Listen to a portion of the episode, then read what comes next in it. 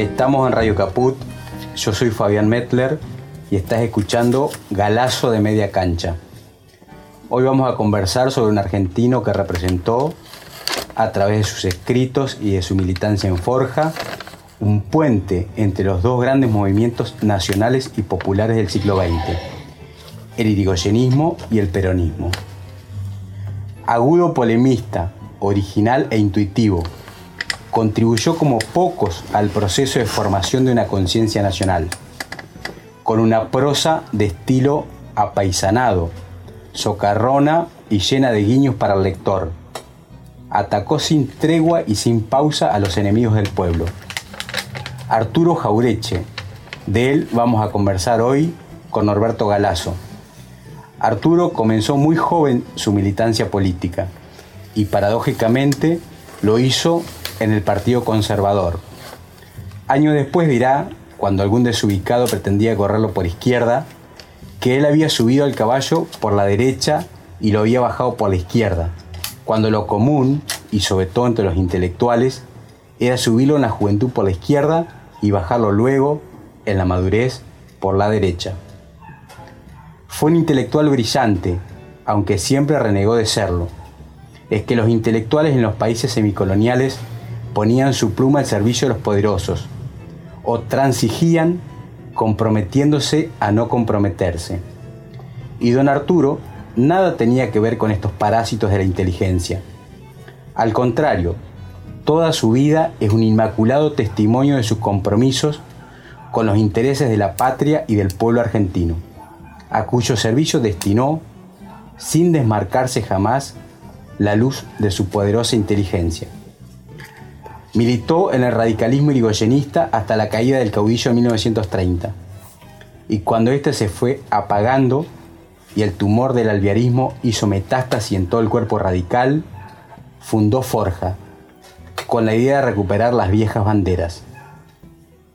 Diez años después, en octubre de 1945, propuso su disolución, ya que el pensamiento y las finalidades perseguidas al crearse Forja están cumplidas, dijo Jaureche, al definirse un movimiento popular en condiciones políticas y sociales que son la expresión colectiva de una voluntad nacional de realización. Con Perón en el poder, ocupó la presidencia del Banco Provincia. Bueno, pero yo no me quiero extender demasiado en la presentación. Eh, voy a terminar acá. Eh, no es que yo quiera contar la historia de Jaureche teniendo a mi lado uno de los hombres que mejor conoce la vida de nuestro personaje. Hola Norberto, ¿cómo estás? ¿Qué tal? ¿Cómo andas vos? Muy bien, bueno, hoy vamos a, conversar de este, de este hombre. Yo sé que vos no solamente escribiste una sustanciosa biografía, eh, sino que también tuviste la oportunidad de, conocerlo, de tratarlo personalmente. ¿Cómo era Jaureche?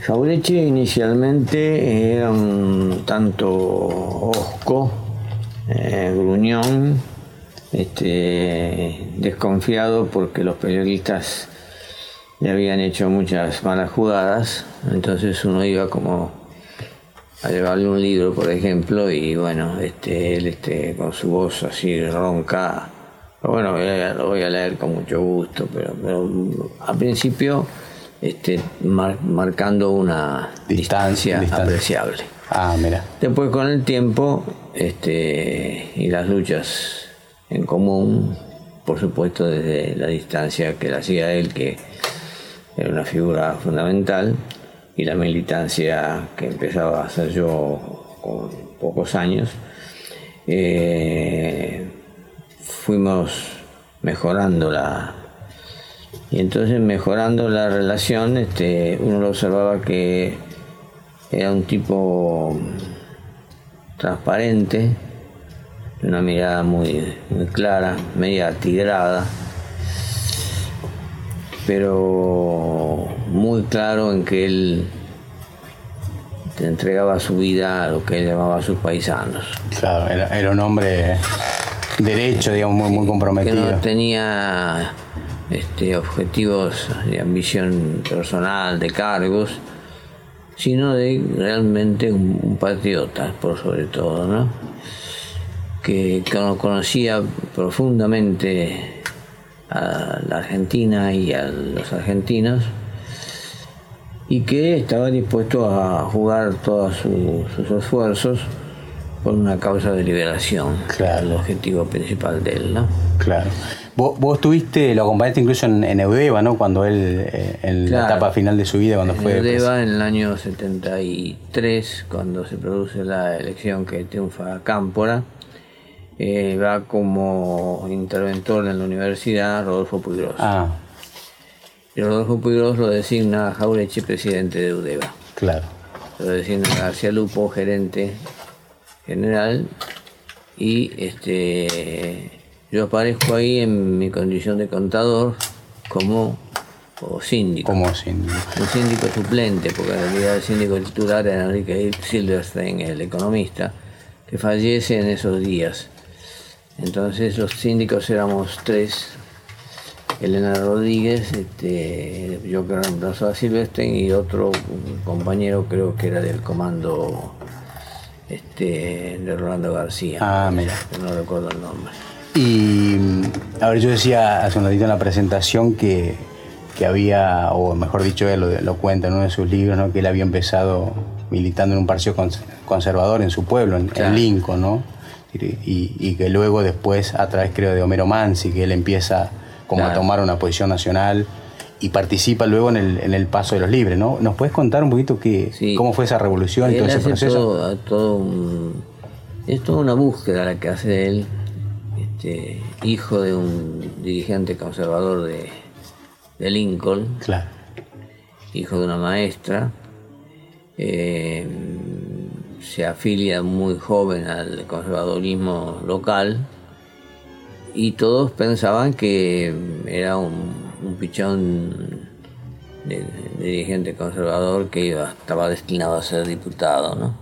Cuando pasa los, eh, pasa los primeros años este, de la escuela primaria eh, y secundaria en esa zona de Lincoln, eh, y después este, él quiere encontrar digamos, encontrarse a sí mismo y encontrar el país. De ahí que eh, va este, desentendiéndose de la, del, conservadorismo de todo el mundo lo rodeaba y se viene a Buenos Aires donde eh, ingresa en la Facultad de Derecho. Él dice que tuvo mucha influencia en la Revolución Mexicana de 1910. Ah, como para enseñarle que el pueblo es el que hace la historia. Claro. Por el vigor que tuvo la Revolución Mexicana. Y lo cierto es que en realidad, como decías vos, el que le da el empujón hacia el radicalismo es Homero Mansi, que era varios años menor que él. Pero era irigoyenista, Homero, digamos. De claro, Homero venía de una familia de Santiago del Estero, de Añatuya, este, donde el, padre y toda la familia eran radicales. Claro. Y se hacen muy amigos, Homero cursaba en ese momento la, facultad, luchan en la facultad, en la línea de la reforma, y este, Jaureche dice que la, la tan denostada figura del caudillo, que generalmente los liberales repelen a todo lo que sea caudillismo, liderazgo unipersonal, ¿no?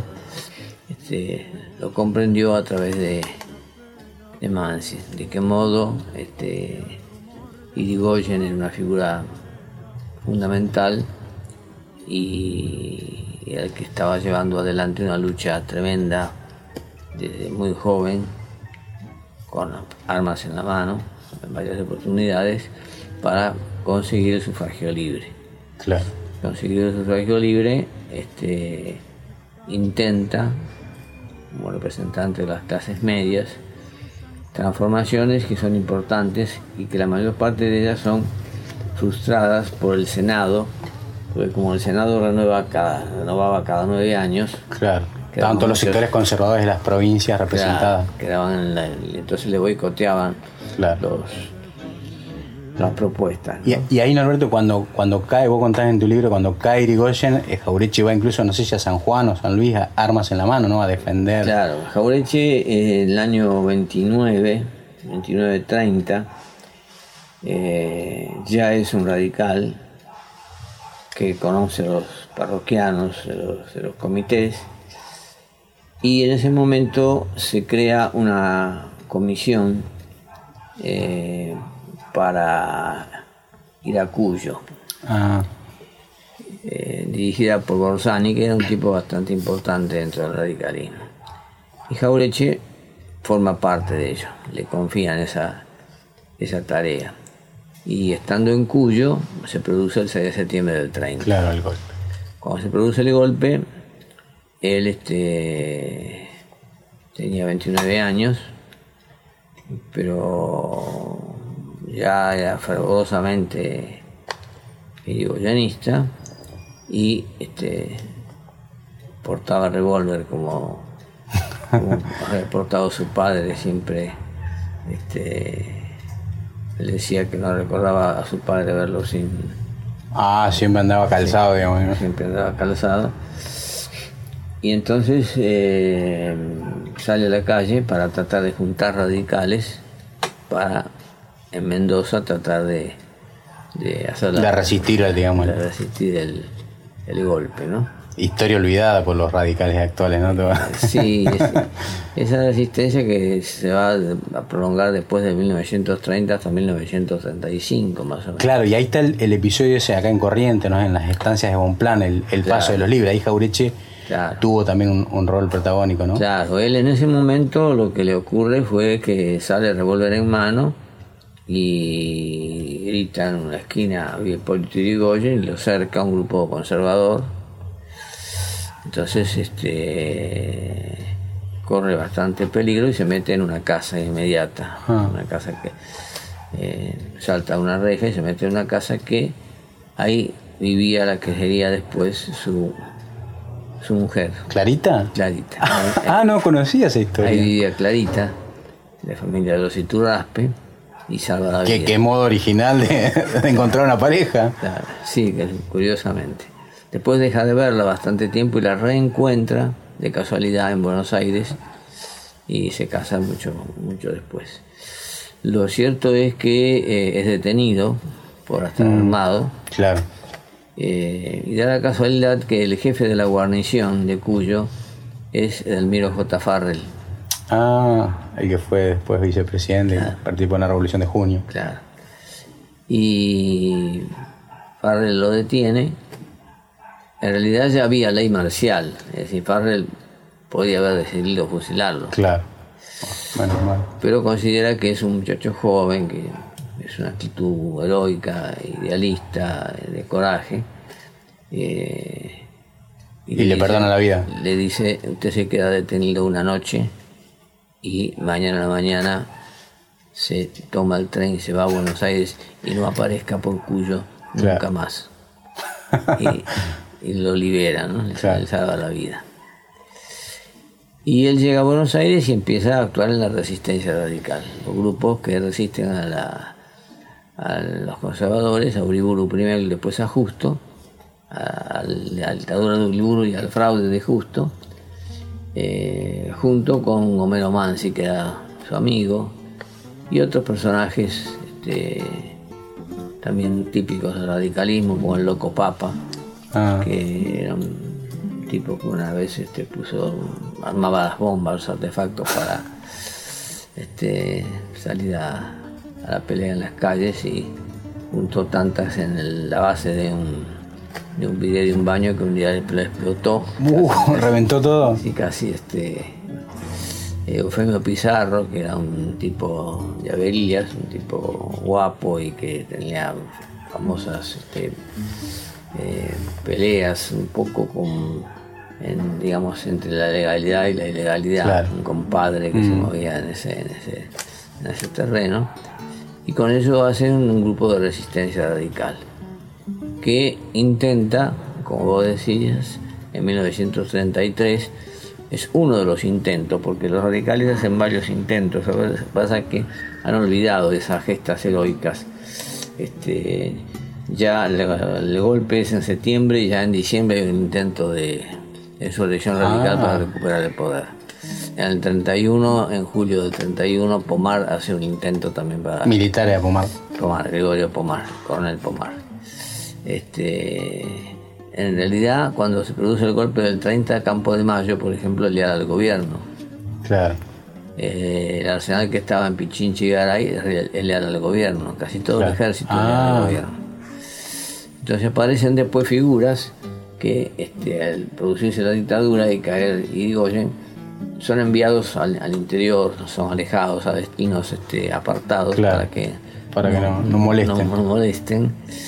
Y entonces este, ellos van estableciendo redes de contacto, los hermanos Bosch, este, Mosconi, el coronel juntamente con este, otros hombres de, Buenos Aires.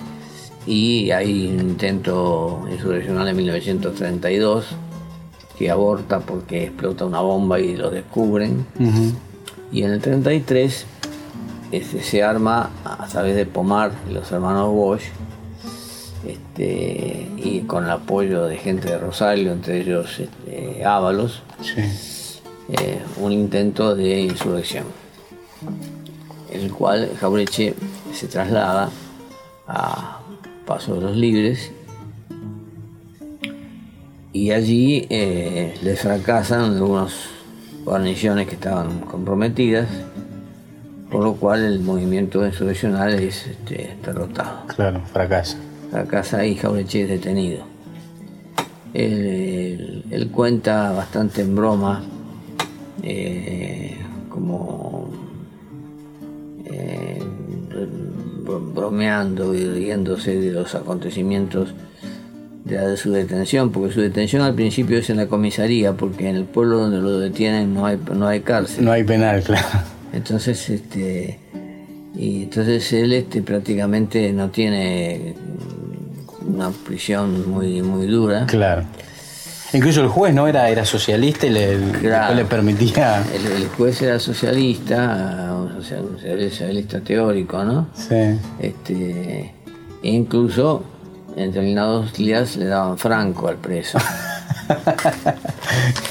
Hay una cosa curiosa que en determinado momento a los poquitos presos que estaban con él, este, le daban un franco y a un prostíbulo y, toman unas copas y entonces uno de ellos, ya medio borrachito, dice viva don Hipólito Yrigoyen. Uh. Y hay oficiales del ejército de una guarnición cercana que iban al prostíbulo también. Entonces uno de los oficiales le dice, de ese preso al, preso. Pero ya estaba preso. ya estaba preso. Entonces el comisario, que también iba al prostíbulo, le dice, ese preso es mío. y no pedía por los presos. bueno, te daba gusto estar preso en esas condiciones. Y en el año 34 después, este, justo da una amnistía. Ah, y ahí lo, liberan a, Jaureche. Norberto, ahí nosotros cuando, cuando días atrás hablamos sobre la vida de Scalabrini, eh, hablamos casi al pasar de Forja. Eh, ¿Podemos profundizar un poco más eh, sobre esto? Eh, ¿Vos nos puedes contar qué significó Forja en el esclarecimiento de la conciencia argentina y, bueno, y, por qué fracasó como fuerza política? Claro.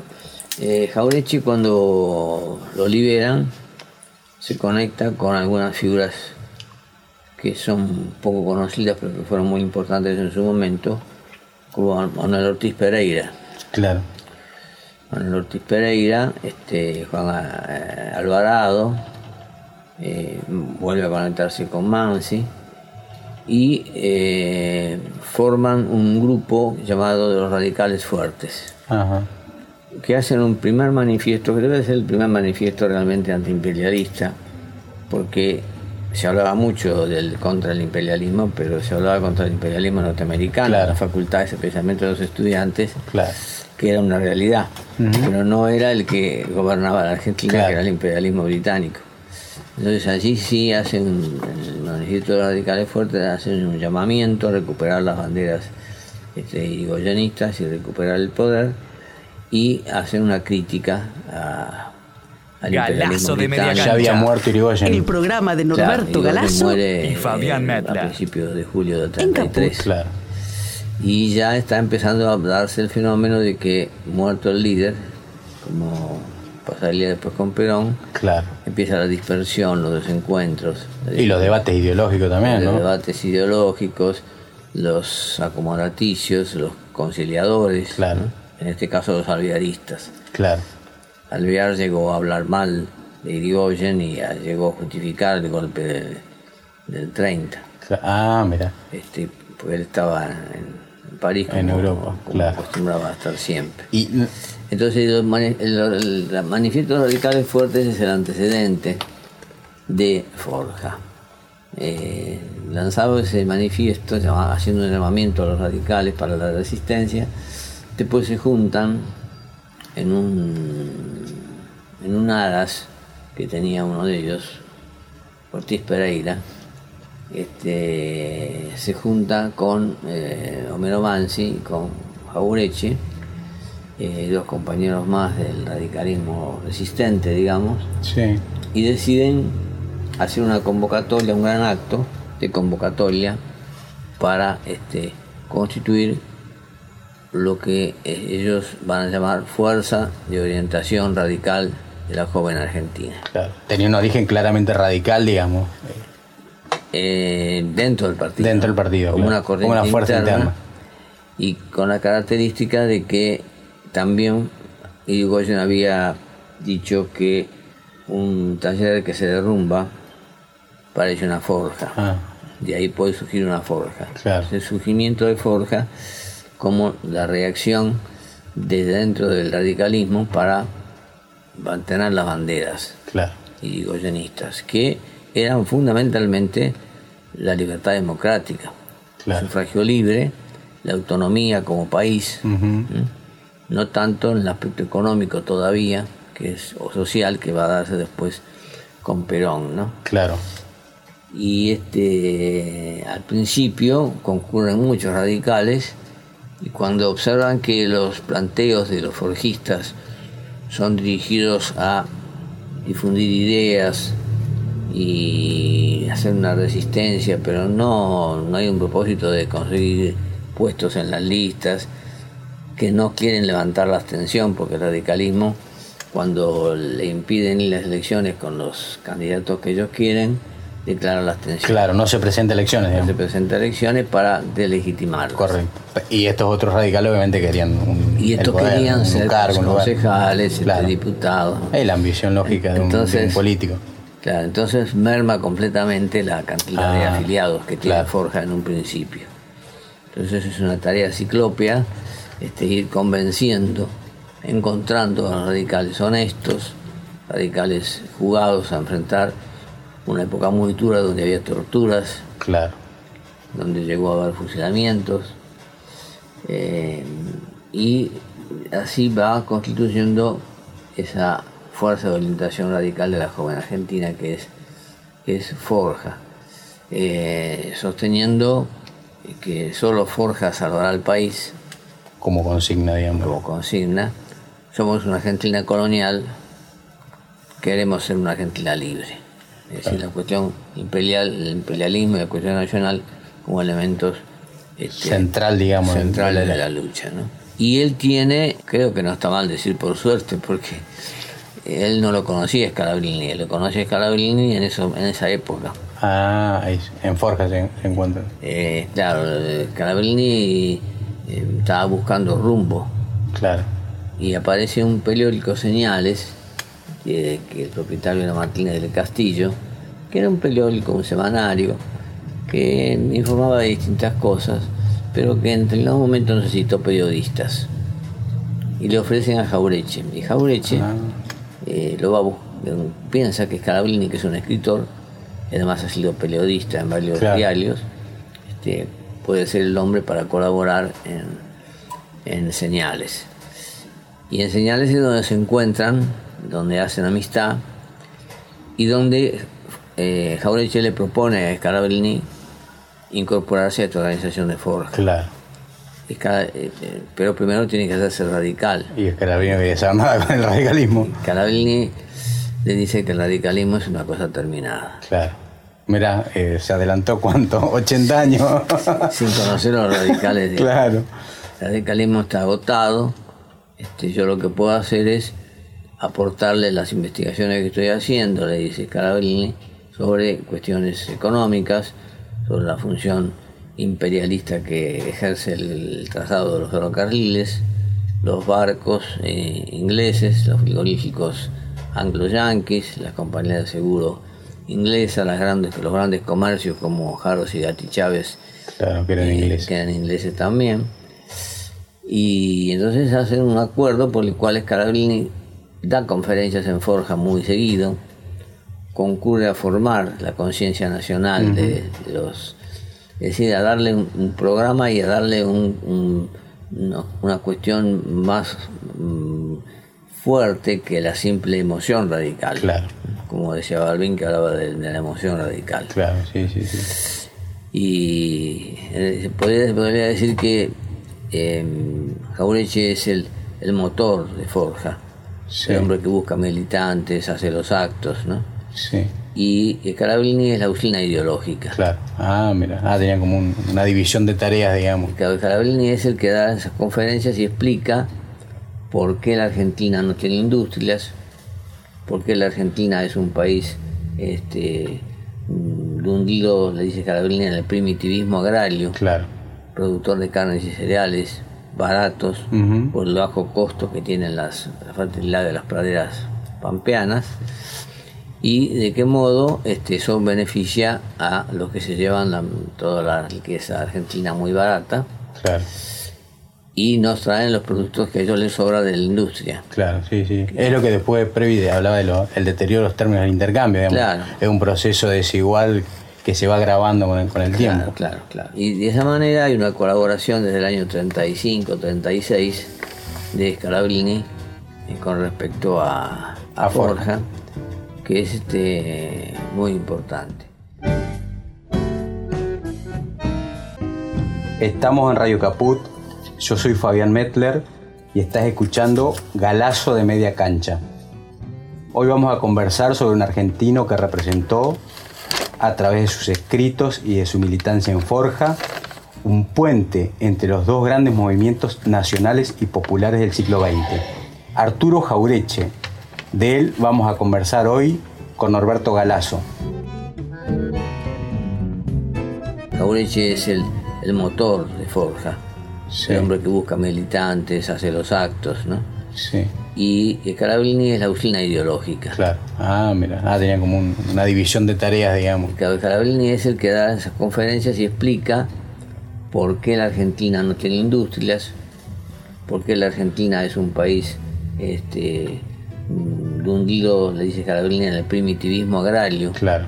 Productor de carnes y cereales baratos por el bajo costo que tienen las, la fertilidad de las praderas pampeanas y de qué modo este, eso beneficia a los que se llevan toda la riqueza argentina muy barata. Claro. Y nos traen los productos que a ellos les sobra de la industria. Claro, sí, sí. Es lo que después Previde hablaba del deterioro de los términos del intercambio. Digamos. Claro. Es un proceso desigual que se va grabando con el, con el tiempo. Claro, claro, justamente. Y la división internacional del trabajo. claro, claro, la división internacional del trabajo. Este, y de esa manera hay una colaboración desde el año 35, 36 de Scalabrini eh, con respecto a, a, Forja, que es este, muy importante. Y Forja no, tiene, no, no llega a ser una corriente interna muy poderosa en el radicalismo, porque el radicalismo está gobernado ya por Alvear. Claro está en declinación, está tendiendo a insertarse en el régimen de la década infame, claro. del fraude del general Justo, del fraude que lleva a la presidencia Ortiz en el año 38. Sí, dejó de ser el Partido Revolucionario de, claro. De 1905, el que luchó por el sufragio libre. Claro, ya es algo que está en el sistema sujeto a la influencia británica, ¿no?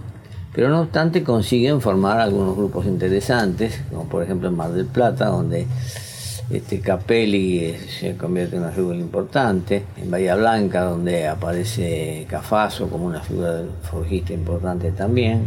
En otros lados tienen una influencia que es meramente ideológica, como en Córdoba, porque en Córdoba había una tendencia de la juventud cordobesa hacia la revolución, hacia unas posiciones duras y resistentes, que se expresaban en un caudillo como Sabatini, que fue gobernador de Córdoba y que hizo una buena gobernación. Y era opositor al Alvear. Eh, claro, opositor, era el fundador de la Intransigencia Nacional. Ah. Eh, ahí en Córdoba este, se va a formar gracias a los cuadernos también, gracias a sus estudios, ¿no? pero también a los cuadernos de Forja, se va a formar en Andesarregui. Ah. ah vamos a hablar seguramente más adelante en Andesarregui. Claro, Andesarregui va a recibir los cuadernos. Eh, Forja sacaba los cuadernos, algunos ellos por, por Scalabrini, otros por Luis de Lepiane, eh, hay otros sobre de Jorge del Río, por ejemplo, sobre el problema eléctrico. Carabellini escribió su política británica en de la Plata, primero como cuaderno y después como libro. Van tocando todos esos temas, el, tema del petróleo, la necesidad de la industria, eh, todas estas cuestiones la van eh, formulando en los cuadernos.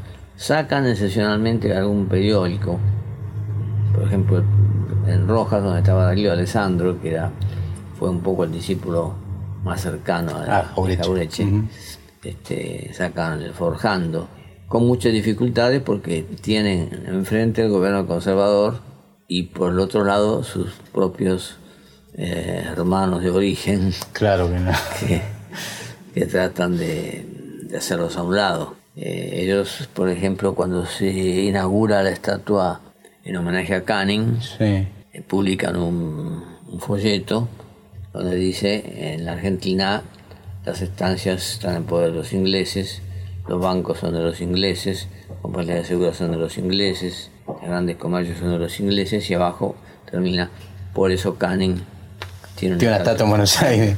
Ese le llaman la réplica al monumento de Canning, ¿no? Es decir, que, Canning había escrito, vos en tu libro contás, que en 1825 dice la América española es libre. Pero si nosotros los ingleses conducimos nuestros negocios con habilidad, ella será inglesa. inglesa. Y ahí donde y entonces dicen, ¿no? Que Claro, claro se presume que eso lo escribió Scalabrini. Ah, lo escribió Scalabrini, sí. no hay la certeza porque un Claro, es un folleto, un volante. No, no, iba sin nombre. Sin, firma, ¿no? Con grandes dificultades económicas porque tenían que tener un local. Claro. Tienen, un local en La Valle, en la calle La Valle, en pleno centro. La Valle 1600, por ahí.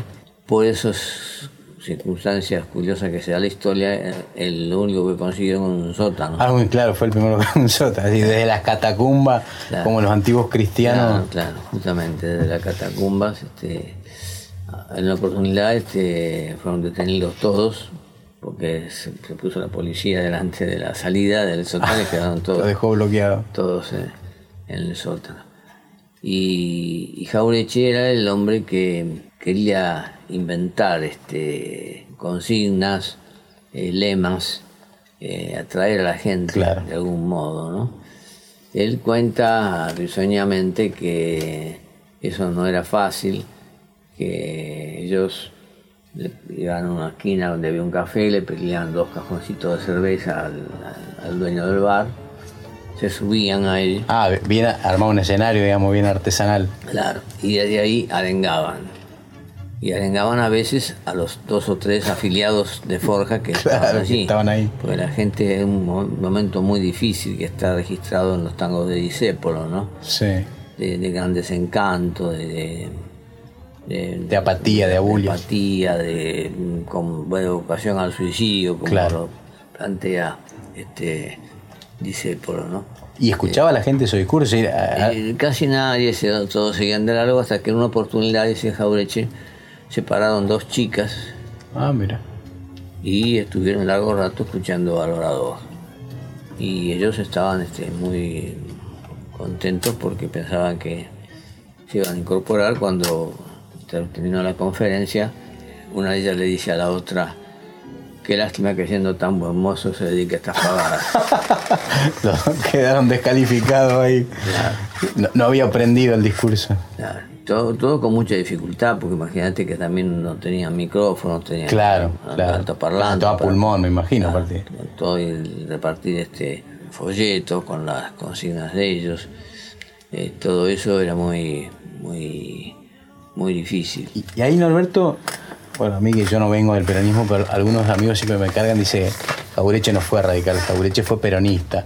Y, yo, bueno, le, replico diciendo, no, no, no, el peronismo fue jaurechiano. Claro. Eh, ¿Cómo? Digo, no, tiene sentido la discusión, pero digo, ¿cómo...? Claro, Jaureche, eh, por sobre todo, se consideraba un nacional.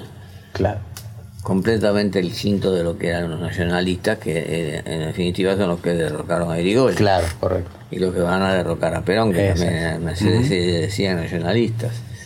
Entonces él consideraba que fundamentalmente él era nacional y debía apoyarse todo movimiento nacional en un país semicolonial, en un país que estaba dominado por, el, por un imperio extranjero.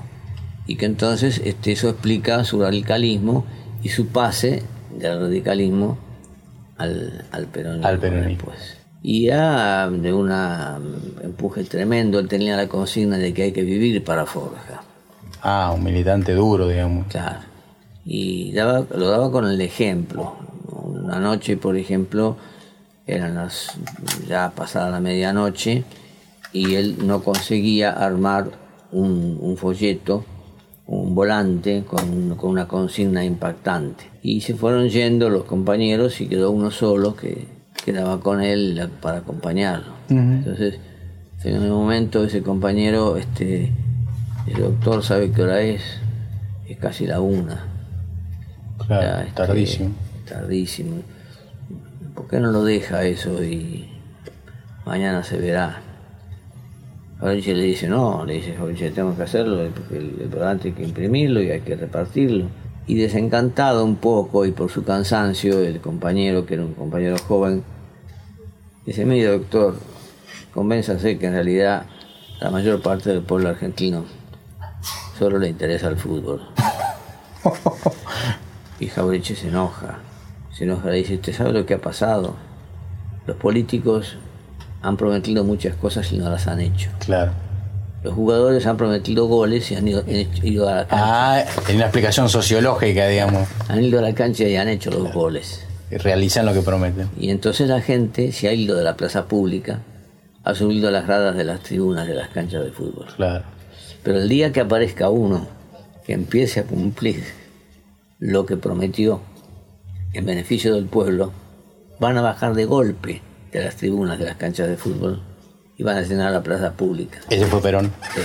No, me dijo Perón, pero... No, no, no, pero digo, yo te pregunto a vos, ese hombre, digamos, que imaginó Jaureche en ese momento, la historia lo digamos, venía a ser Perón. Un, un, anticipo, una adivinanza, diríamos, una confianza en el pueblo de que el, el pueblo si no tiene en quien expresarse, se, trata de distraerse. Claro. Pero cuando empieza, cuando, cuando encuentra el hombre que lo comprende, el hombre que, que, le da soluciones, que tiene un programa y que empieza a concretarlo, como en el caso de Irigoyen, que eh, realizó importantes avances en muchos aspectos y especialmente en el caso de, de Perón, entonces el pueblo vuelve. Es decir, que la desesperanza siempre y las apatías son transitorias hasta que aparezca ese hombre, podríamos decir. Norberto Galazo en Caput hace Galazo de media cancha. Galazo de media cancha. Galazo de media cancha.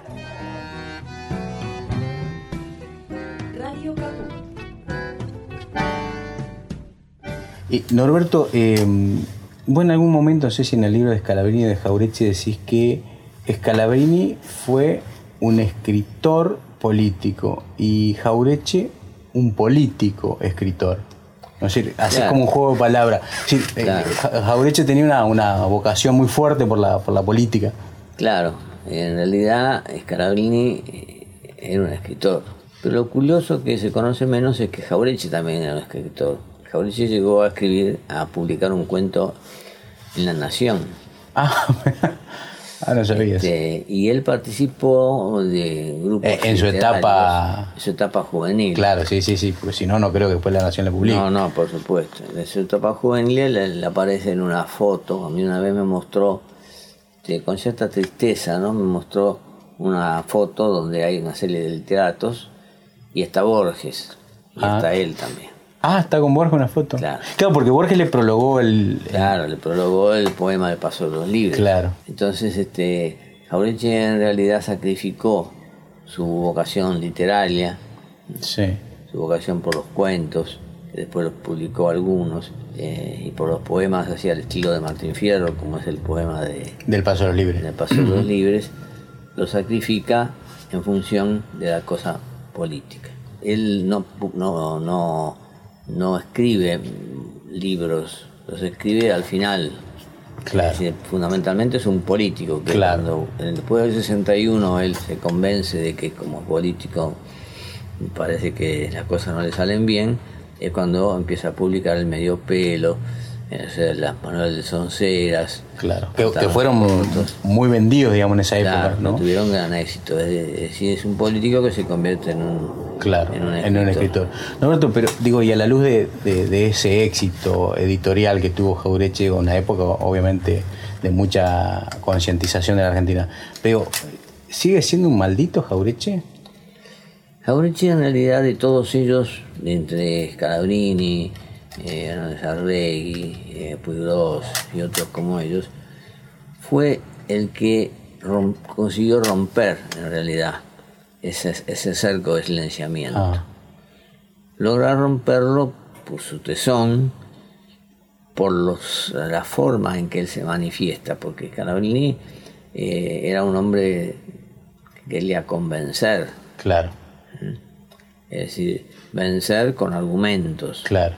Jaureche era eh, un hombre que tenía la fuerza como para gritonear todo lo que fuera necesario en un canal de televisión. Ah, Eh, tenía otro esti- pararlo. otra personalidad, digamos. Claro, con el cuchillito bajo de- del saco, cerca del corazón, como decía que lo llevaban los, los compadres.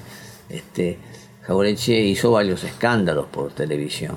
Ah, como- ah, entonces tenía rating, digamos, en Claro, un lenguaje de estos claro. tiempos. Entonces, Vendía, digamos. Claro. Tuvo una polémica con un conservador Ardoy, por ejemplo. Abelto Pelado, los dos, que no se entendía casi.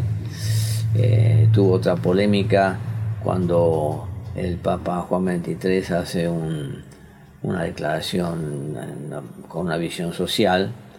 Entonces hay una mesa redonda donde Arrauzi, que era un dirigente gremial socialdemócrata de los, de la gente de Yoldi, aunque estaba era sindicalista, pero estaba con, con la gente de Yoldi, eh, cuando Jaureche dice que lo que pasa en realidad es que la iglesia, con su sabiduría de mil años, se adapta a los, a los cambios, los cambios se están produciendo.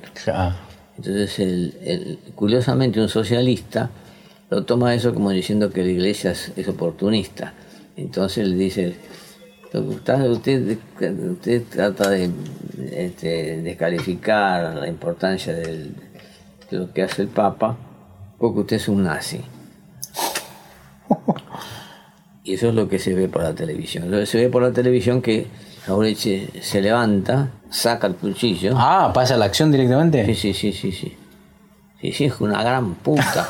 Y se escucha la puteada y el que armaba el programa, digamos, el que dirigía el programa, que era hermano de Castiñeira de Dios, que Sí. fue funcionario, este, se tira sobre la cámara Para tapar, para que- tapar para- que no se oiga. Que no se vea el escándalo. Mientras este, Arrauzi sale corriendo y Jaureche lo corre por el set de televisión con el cuchillo en la Ah, estaba enojado en serio, digamos. Sí, sí. hombre bravo. No era para polemizar, no era un hombre fácil para polemizar. Eso, eso fue muy comentado después. eh, En la revista La Hipotenusa, que la dirigía Luis Alberto Murray, hay un artículo donde se hace una referencia justamente a eso.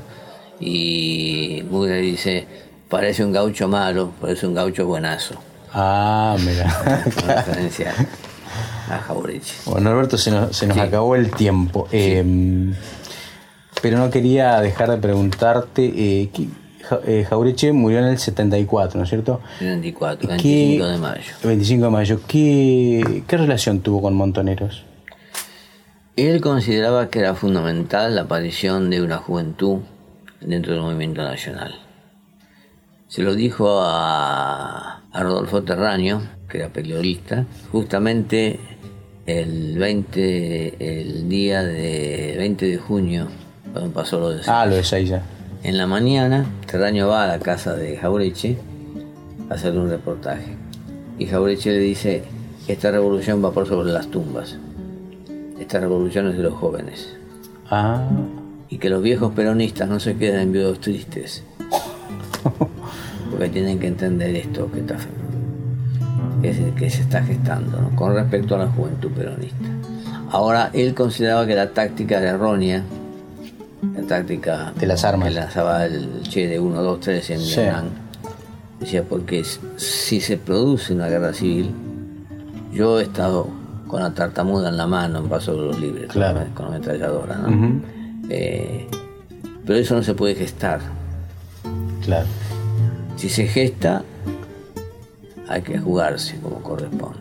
Pero no puede ser una vanguardia, digamos, que esté completamente desprendida del sentimiento popular. Claro, el, fusil no puede este, predominar sobre la política. Claro. Hay, había una frase, ¿no? Hay una frase, él, él retoma una frase que había estado en el Uruguay con Alberto Metor Ferrey. Sí. Metor Ferrey le había dicho, la política de la muerte es la muerte de la política. Galazo de Media Cancha, el programa de Norberto Galazo y Fabián Medler. En Caput. Hemos recorrido, abuelo de pájaro casi, ¿no? la, vida de, Arturo Jaureche, em, una vida interesantísima. Bueno, Norberto, te agradezco muchísimo. Eh, bueno, nos vamos a ver nuevamente el lunes que viene a las 16.30 acá en Radio Caput en este programa, en Galazo de Media Cancha. Y si te parece, vamos a conversar sobre un dirigente sindical eh, que tuvo una, actuación destacada en la Argentina. Eh, y bueno, que obviamente que vos conoces mucho la vida, incluso que lo trataste personalmente sobre Germán Abdala. ¿Cómo Bueno, Alberto, nos vemos entonces el lunes que viene. Bueno, hasta el lunes. Hasta el lunes. Los malditos. Los rebeldes. Los imprescindibles. todos los lunes a las 4 y media de la tarde en Caput. Galazo de Media Cancha, el programa de Norberto Galazo en Radio Caput.